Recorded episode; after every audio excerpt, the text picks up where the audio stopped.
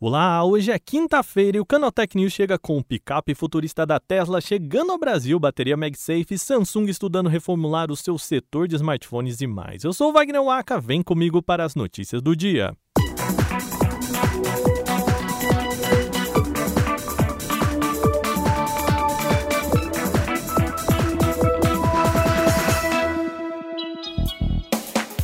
Você se lembra da Cybertruck, aquela picape elétrica e futurista da empresa do Elon Musk? Pois é, o veículo está sendo vendido aqui no Brasil e já tem até comprador misterioso. Na verdade, é possível importar uma Cybertruck oficialmente por meio do grupo Austin.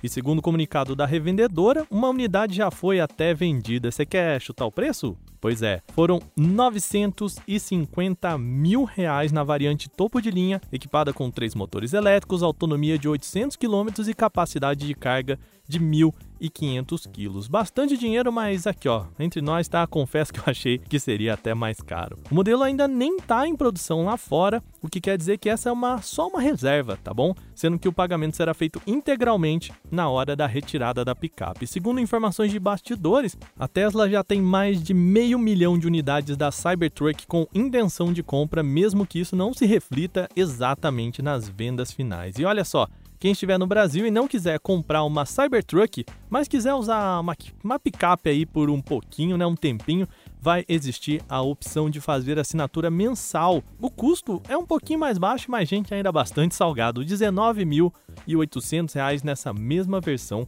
topo de linha.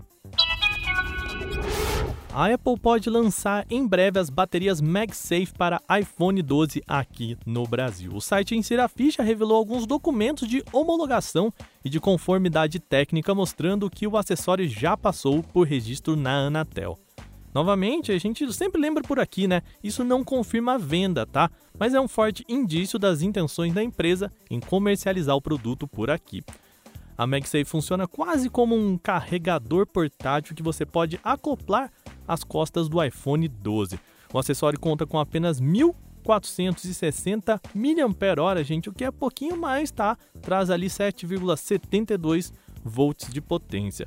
A potência de recarga é de fato inferior, podendo carregar cerca de 80% da bateria de um iPhone 12 mini, cerca de 55% da bateria de um iPhone 12 e também cerca de 45% da bateria do iPhone 12 Pro Max. É, vamos combinar? Não é tanto assim, né? Se o lançamento se confirmar, a bateria MagSafe deve chegar por aqui com um preço de R$ 1.199. A Apple Brasil ainda não atualizou a sua loja oficial e não existe previsão de início das vendas da bateria MagSafe por aqui, mas é esperado que o acessório chegue em breve.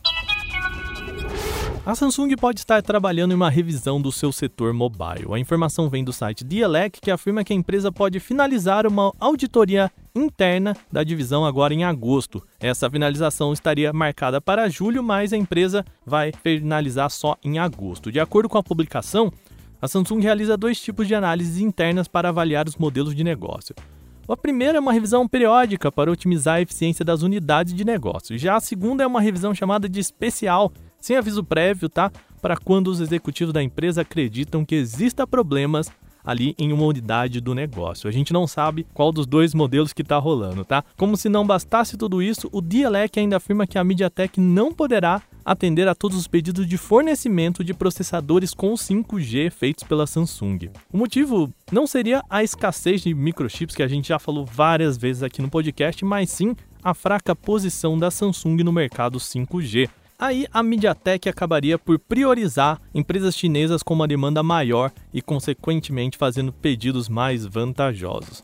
Ainda o site diz que a Samsung não deve atingir as metas de vendas do Galaxy S21. Segundo as contas ali, apenas 13,5 milhões de unidades teriam sido vendidas no primeiro semestre de 2021, número muito abaixo dos quase 20 milhões de unidades vendidas da linha Galaxy S20, e ainda fica pior se comparar com 30 milhões geralmente alcançadas nas gerações anteriores da linha.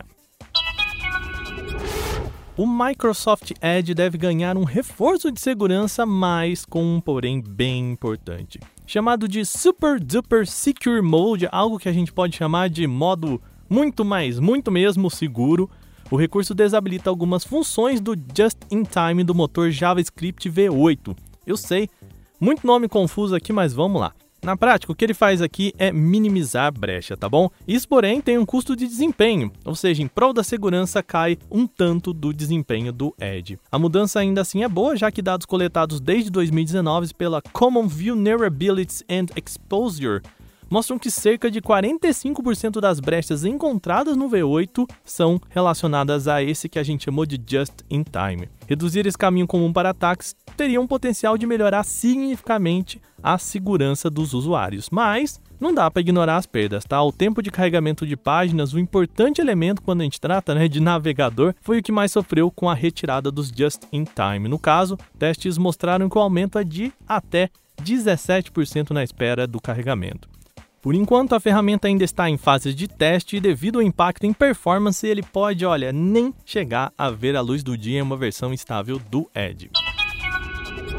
O nosso programa termina com notebooks potentes para gamers. A Avel anunciou hoje, quinta-feira, um novo notebook da linha Mob. O destaque é que este é o primeiro modelo a chegar ao Brasil com as placas RTX 3050 da NVIDIA, as placas de entrada da linha. No total, são cinco aparelhos que se diferem por opções de placa de vídeo, tamanho de tela e processador. O C65 Mob é o mais potente entre eles e conta com opções de GPU RTX 3070 ou 3080. Já o A65 é o modelo que abre mão das RTX 3080 para modelos menos potentes com uma versão mais compacta. O C62 é a versão que traz a RTX 3050 de entrada como opção mais acessível, e por fim tem os modelos A52 e A70 que oferecem telas em HD também para deixar um pouquinho mais barato.